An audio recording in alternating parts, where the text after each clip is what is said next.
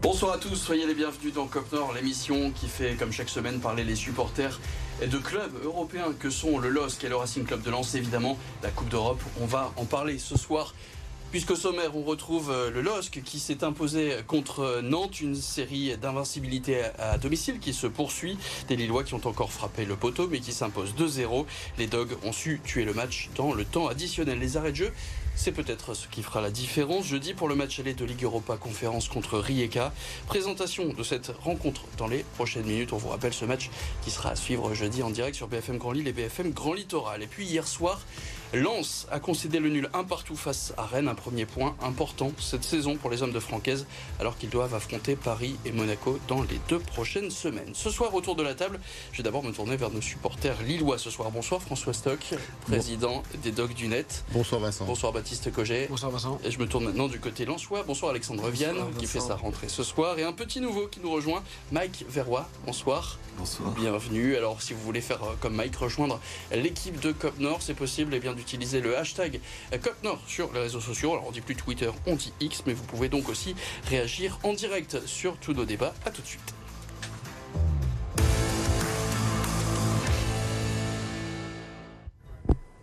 Et on commence donc euh, cette euh, émission avec le résumé du match entre Lille et Nantes, résumé signé Benjamin Sautré-Friso. Une chaleur étouffante à Pierre-Mauroy et Lille peine en début de match face à Nantes. Il faut attendre la demi-heure de jeu pour voir Zegrova flirter avec les montants. Jonathan David, lui, touche la barre juste avant la mi-temps. L'attaquant canadien ouvre finalement le score à la 66e minute. Après un beau mouvement collectif, Ounas scelle la victoire 2-0. Le LOSC se rassure avant son barrage aller face aux Croates de Rijeka jeudi. Alors si on regarde les statistiques de cette rencontre face à un Nantes qui était euh, arrivé euh, diminué à la Décathlon Arena, les Dogs ont eu le ballon les deux tiers du temps, ils ont fait presque le double de passes, mais les Lillois ont bien failli se faire peur après l'exclusion d'Alexandro des Nantais qui ont finalement presque autant tenté que les Dogs, 18 tirs contre 14 et à noter ces 8 tirs cadrés pour les hommes de Polo Fonseca. Messieurs, euh, qui pour vous est l'homme du match? Je me tourne d'abord du côté lillois de la table, François Stock.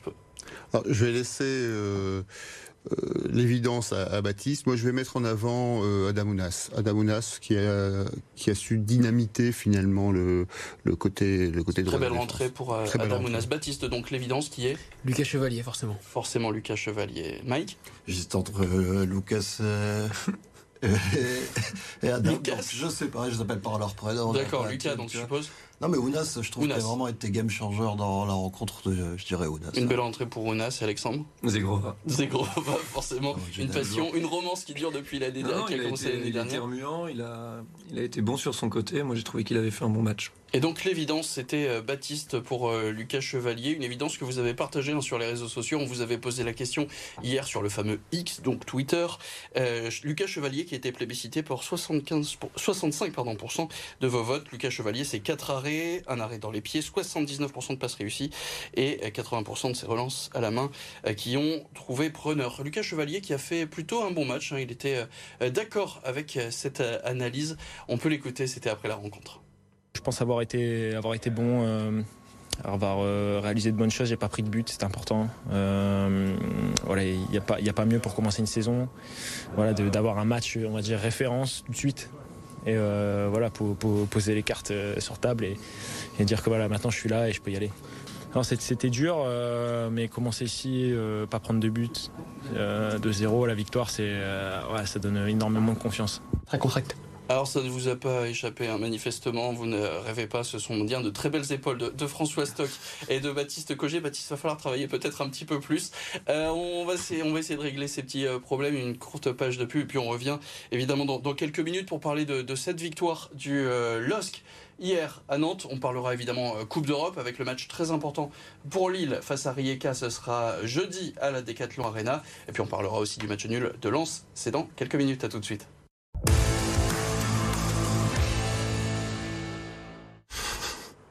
On est de retour dans euh, Cop Nord et on va maintenant euh, aborder, on va revenir même sur euh, cette belle victoire du LOSC face à Nantes, on l'a dit, des Lillois qui se sont donc un peu fait peur après le, carton rouge d'Alexandro, mais qui ont su marquer dans le temps additionnel. Messieurs, on va donc faire le point sur ce fameux homme du match. On peut refaire un, petit point, un, petit tour de table pour, pour toi François, qui est, qui est l'homme de la rencontre entre Lille et Nantes?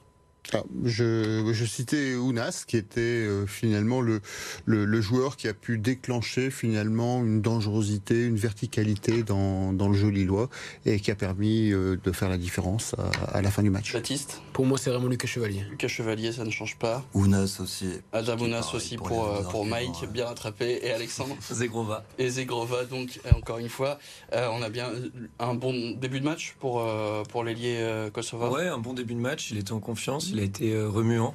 Il a failli mettre un but magnifique euh, en début de rencontre, moi j'ai bien aimé son match. Et Lucas Chevalier, donc euh, pour euh, Baptiste et aussi pour euh, vous qui avez répondu au sondage qu'on a mis en ligne sur Twitter, donc sur X, on va réussir vraiment à retenir ce nom. X, 65% des votes pour le gardien lillois qui a réalisé notamment 4 arrêts, un arrêt dans les pieds et qui a réussi 4 relances sur les 5 qu'il a tenté à la main. Lucas Chevalier, donc, qui était plutôt content d'avoir réussi son match, il a partagé un peu bah, votre analyse que vous avez faite sur les réseaux sociaux. Lucas Chevalier qui s'exprimer à la fin de la rencontre. On l'écoute. Je pense avoir été, avoir été bon, euh, avoir euh, réalisé de bonnes choses. J'ai pas pris de but, c'est important. Euh, voilà, il n'y a pas, il a pas mieux pour commencer une saison. Voilà, d'avoir un match, on va dire référence tout de suite. Et voilà, pour, poser les cartes sur table et, dire que voilà, maintenant je suis là et je peux y aller. C'était dur, mais commencer ici, pas prendre de but, de zéro la victoire, ça donne énormément de confiance. Alors messieurs, on a eu du Unas, on a eu du Zegrova. Que, que doit faire Polo Fonseca? Doit-il commencer avec Adam Unas, sachant qu'il est fragile, ou doit-il commencer avec Zegrova, sachant que sur le papier, Adam Unas est censé être un cran au-dessus quelle est la solution que vous privilégiez? Alors, la solution utilisée ce week-end, moi, me paraît intéressante parce que Zegrova est peut-être un peu moins fin techniquement qu'Adamounas, mais par contre, il est très énergique, il fatigue les défenses. Et Adamounas, qui pour l'instant, son talon d'Achille, c'est sa, ses blessures, et ça lui permet finalement de rentrer en fin de match devant des défenses plus fatiguées et d'être peut-être plus efficace. C'est un peu le même profil que Saïd chez nous, par exemple. Hmm qui se blesse souvent, mais quand il rentre, c'est un peu un super sub. Mm. Et face à des blocs bas, peut-être que le, travail euh, de sap de, de Zegrova en début de rencontre permet à Ounas de briller quand il rentre. quoi. Ça peut être donc partagé, un avis Baptiste, tu partages cette, idée? Ouais, franchement, non, je pense que c'est la, bonne solution qui a été utilisée par Paul au fond de ses hier. On voit même voilà, qu'Adamounas a physiquement un petit peu pêché, je trouve aussi sur la, fin de rencontre, parce que voilà, il fait pas souvent les, les retours défensifs. Donc je pense que Zegrova au, départ et Adamounas euh, en super sub, comme l'a dit Alexandre, c'est parfait pour moi. Il y a eu un, nouvel entrant aussi, Youssouf Yazice, qu'on a découvert, redécouvert à la Decathlon Arena. Qu'est-ce que vous avez pensé de, de son retour sur la, sur la pelouse? Il a joué assez peu de temps, mais c'est vrai que les, remplaçants, en règle générale, ont été plutôt pas, mauvais, notamment aussi Ivan Cavallero qui est arrivé en fin de match à peu près en même temps. Et, c'est ces trois joueurs qui amènent le deuxième but, hein, c'est un signe. On peut aussi euh, parler de Carlos Baleba qui lui est rentré plutôt tard. C'est un signe, on peut d'ores et déjà croire, comprendre que le milieu de terrain va partir en Angleterre. Des grosses rumeurs sur Brighton, je crois, mm. à hauteur de 30 millions. 30 millions. Alors c'est plus que des grosses rumeurs. Maintenant, apparemment, il serait déjà là-bas pour la visite médicale. Euh, ça fait partie des. des... C'est une bonne nouvelle. Enfin, cette vente d'un joueur qui n'était pas forcément titulaire. Il était titulaire sept fois l'année passée. Mmh. C'est un jeune. Il avait une très grosse marge de progression. Comment vous jugez ce départ? Il fallait vendre de toute façon. C'est un des deux joueurs dans l'effectif du LOS qui a une valeur marchande intéressante. Euh, c'est peut-être effectivement une nécessité, euh, une opportunité qui permettra peut-être de rajouter un ou deux joueurs d'ici la fin du mercato pour compléter le groupe. Pourquoi pas le fameux neuf? Qu'est-ce qui manque d'ailleurs? Un, neuf pour, pour Lille? Il manque quoi dans l'effectif? Il manque un neuf, il manque un gardien numéro 2 et un milieu pour, euh, remplacer euh, ben, Baléba. Un milieu défensif. Pourrait être donc Ben Taleb qu'on attend encore. Pour moi, il va remplacer Jonas Martin. Donc, euh, donc là, il manque trois joueurs. Donc là, il manque trois joueurs. Aujourd'hui, en milieu défensif, on perd trois joueurs par rapport à l'année dernière et on n'en on en prendrait que deux avec Bentaleb. Donc effectivement, il y a. Et au sein du centre de formation, il n'y a personne qui pointe le bout de son nez. Euh.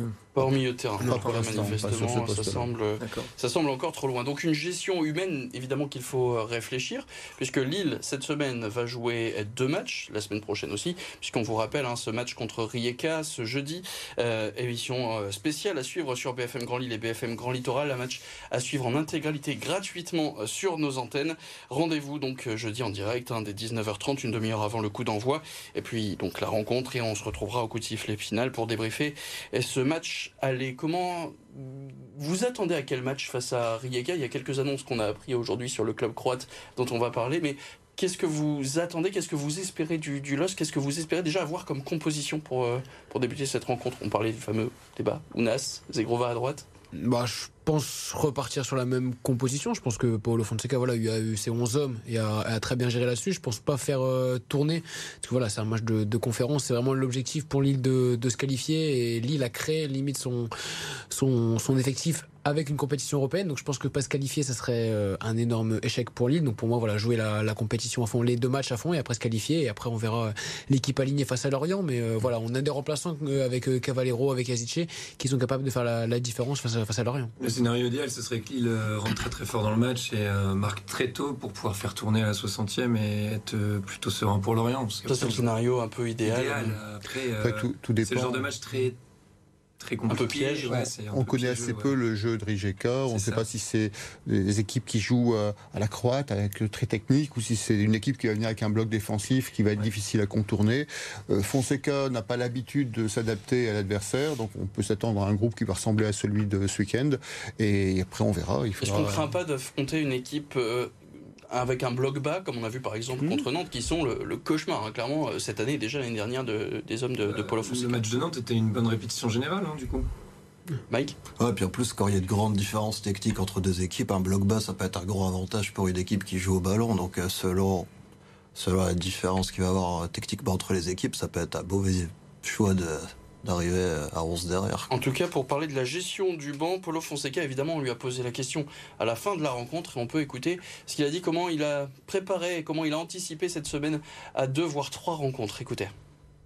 Quand je regarde les, les joueurs qui, qui sont sur le, le banc, euh, et nous avons la possibilité de, de changer et nous pouvons maintenir les, qualités de, notre, de notre jeu. Aujourd'hui, nous avons euh, plus de solutions et, très importantes comme nous avons regardé aujourd'hui. On va aventure Alors, comme promis, on est de retour en direct. Comme promis, donc, euh, les dernières infos sur euh, ce club de Rijeka qui a terminé quatrième du championnat croate l'année dernière. Ils ont gagné 2-1 contre euh, le Lokomotiva. Je ne sais pas forcément, mais donc c'était une victoire hier 2-1. Euh, trois victoires, une défaite dans le championnat croate. Et eux avons affronté le Dynamo Zagreb déjà euh, ce week-end, l'un des clubs les plus connus de, Croatie. Donc c'est ce dimanche déjà entre les deux confrontations du LOSC. Donc ça c'est plutôt une bonne nouvelle sur le calendrier. Et on a appris aujourd'hui que l'entraîneur de Rijeka pourrait devenir, pourrait quitter le club et devenir celui du Dynamo Zagreb qui vient de limoger son coach. Donc peut-être que dans quelques heures, on va apprendre que euh, l'adversaire du LOSC va perdre son entraîneur à deux jours, trois jours de euh, jouer un match ultra important. Ça, c'est si ça se confirme, ça peut être une très bonne nouvelle pour le LOSC. Comme ça peut être une mauvaise nouvelle, on ne sait jamais. Ce genre de situation, ça peut être euh, tout d'un côté, tout de l'autre. De toute façon, il faudra prendre le match et, se qualifier. C'est la seule règle qu'il faut, qu'il faut attendre. Donc, il faudra s'adapter à la façon dont on va jouer euh, euh Rijeka, à la fois à l'aller et au retour. Réponse donc évidemment, ça commencera avec ce match aller vendre ce jeudi, avant le match retour en Croatie le jeudi suivant. S'il fallait parler du Racing Club de Lens. Les dates importantes à retenir pour la Ligue des Champions, puisque Lens va jouer la Ligue des Champions cette année. Le tirage au sort, c'est le 31 août au lendemain des éliminatoires des, de, cette Ligue des Champions. Et le début des phases de groupe, ce sera le 19 septembre. Est-ce qu'il y a des équipes que vous rêveriez de voir au Stade Bollard cette année? Arsenal. Ouais, moi Arsenal, j'aimerais bien en plus pour avoir eu la chance d'avoir mes trois places euh, pour la Ligue des Champions. Euh, T'as pu être dans les packages euh bah, Comme je suis abonné en Marek, on avait on avait le, droit de s'abonner euh, pour la Ligue des Champions, il y avait un pack.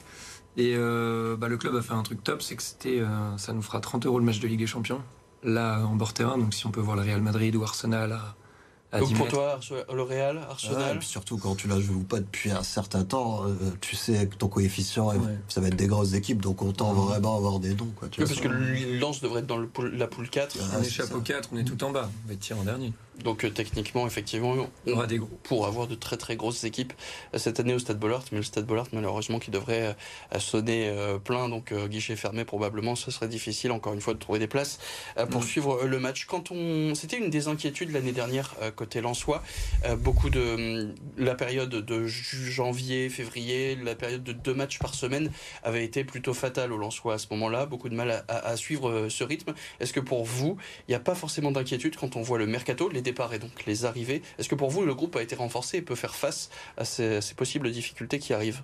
Moi, je suis pas inquiet. Ouais. Pourquoi le groupe s'est renforcé? On a discuté l'année dernière, il n'y a plus que 18 équipes en Ligue 1, donc ça enlève quand même 4 matchs sur la saison. Euh, on s'est renforcé, on a un milieu de terrain qu'on a acheté. Alors, c'est un jeune, hein, mais il a encore 3 matchs de suspension à purger. Quand Saïd reviendra, quand Cabo reviendra, euh, et on attend peut-être encore un ou deux renforts si dans la rotation on arrive à faire les choses correctement, ça devrait aller. Le problème souvent dans, pour des clubs comme Lens ou comme Lille dans le passé, c'est pas tellement le, physique de jouer deux fois par semaine. Je crois qu'ils aiment bien, ils sont entraînés pour ça. C'est mentalement, c'est la décompression après les matchs de Ligue des Champions, mm. c'est la, le fait de involontairement peut-être de se de rester très concentré là-dessus et de décompresser sur les matchs du championnat. Euh, François, est-ce que pour toi Lille peut aussi gérer euh, ce, rythme de deux matchs par semaine? Oui, parce que physiquement c'est la même chose avec la, décompression en moins parce qu'il n'y a pas ce, cet engouement de la Ligue des Champions, c'est là juste la Conférence League. Et pour toi Baptiste, juste oui et non ou non? Oui, non, parce que Lille a plus d'expérience, je pense, en, coupe que, que Lens. Donc euh, Lille a des joueurs aussi d'expérience, donc je pense qu'ils ont plus de facilité à, récupérer dans ces matchs. Allez, on revient sur euh, le Racing Club de Lens dans quelques instants. On va évidemment parler de ce match nul. C'était hier soir face à Rennes.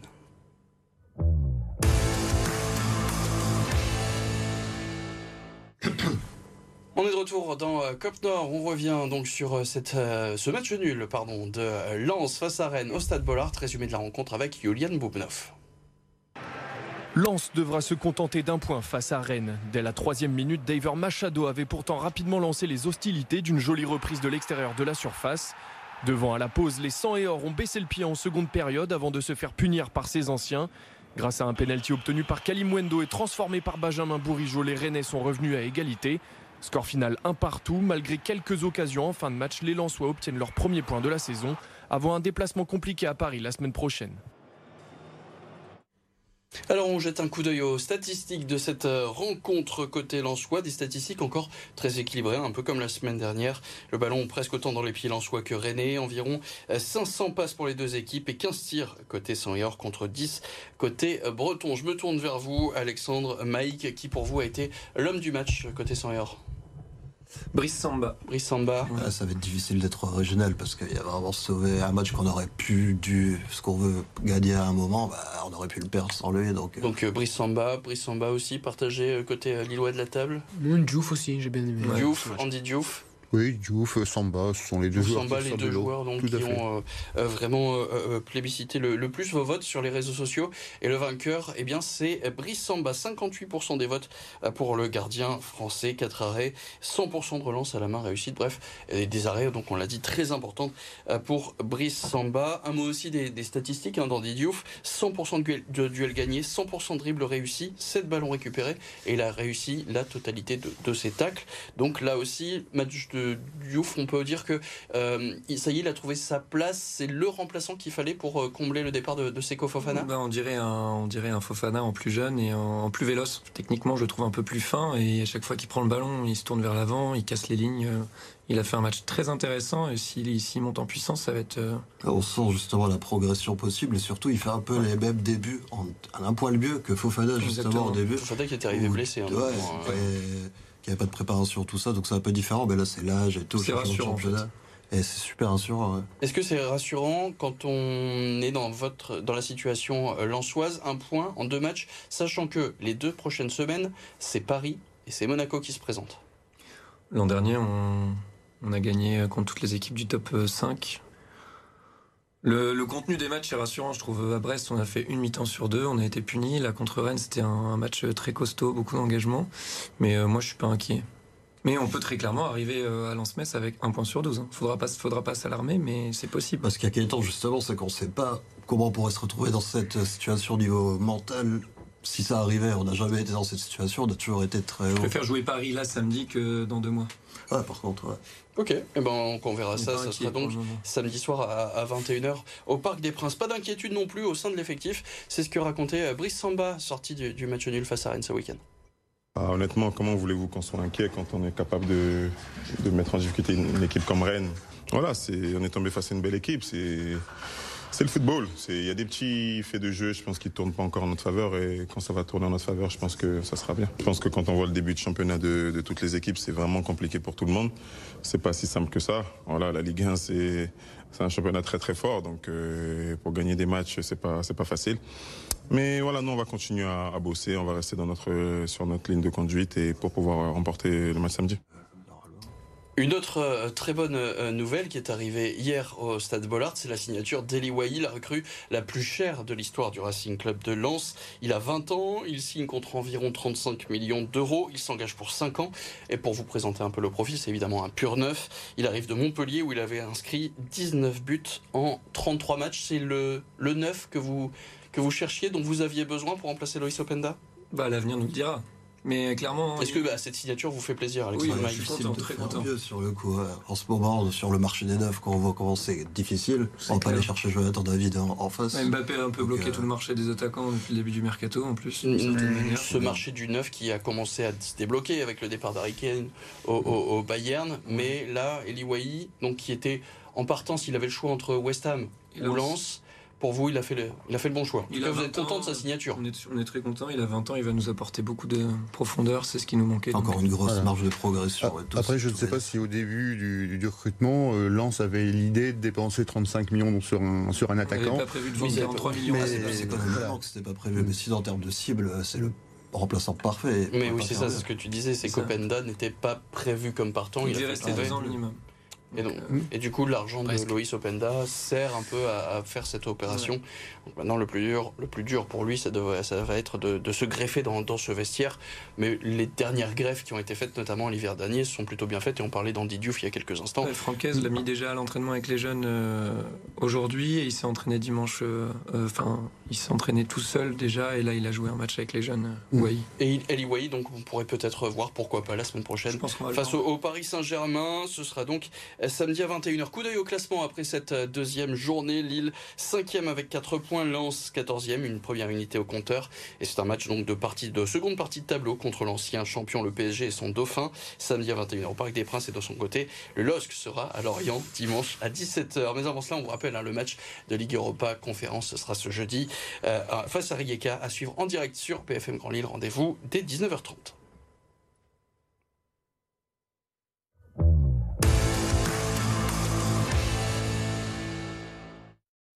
Et le reste de l'actualité sportive du week-end de la région vous est raconté par Julian Boubnov. Un match nul, certes, mais une solidité défensive retrouvée pour Valenciennes. Grâce notamment à un Jean Louchet impérial, les Valenciennois ont réussi à garder leur cage inviolée face à Guingamp, après avoir encaissé 7 buts sur les deux premiers matchs face à Auxerre et Bastia. Un match nul qui offre le premier point aux hommes de Georges Massiel dans ce début de saison compliqué des Rouges et Blancs, 18e au classement. Après son succès à Guingamp la semaine dernière, Dunkerque s'incline lourdement sur la pelouse d'Annecy. Malgré un score nul et vierge à la pause, les Bleus et Blancs ont sombré en seconde période avec des buts de Larose, Caddy et Testu. Score final 3-0, Dunkerque est 13e avec 4 points et recevra Angers la semaine prochaine après deux déplacements consécutifs. Wilfried Apio s'est qualifié pour la demi-finale du 400 mètres haies au championnat du monde de Budapest avec un chrono de 48 secondes et 63 centièmes. Il devance le champion olympique Karsten Warhol mais obtient le 11e temps des qualifications. Il s'élancera à 19h53 ce soir pour une place en finale.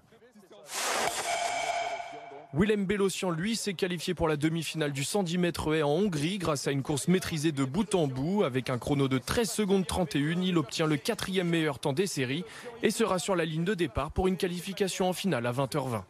Là, il s'est rendu la tâche plus facile en sent- Merci messieurs, Alexandre, Mike, Baptiste et euh, François. On se retrouve pour euh, une partie d'entre vous euh, jeudi, hein, je vous rappelle, 19h30, euh, ce match ultra important pour le LOSC, la Ligue Europa Conférence en direct sur BFM TV, BFM Grand Lille et BFM Grand Littoral. Merci à Théodore à la réalisation, merci à la rédaction de RMC Sport. Et donc, à jeudi. Bonne soirée à tous.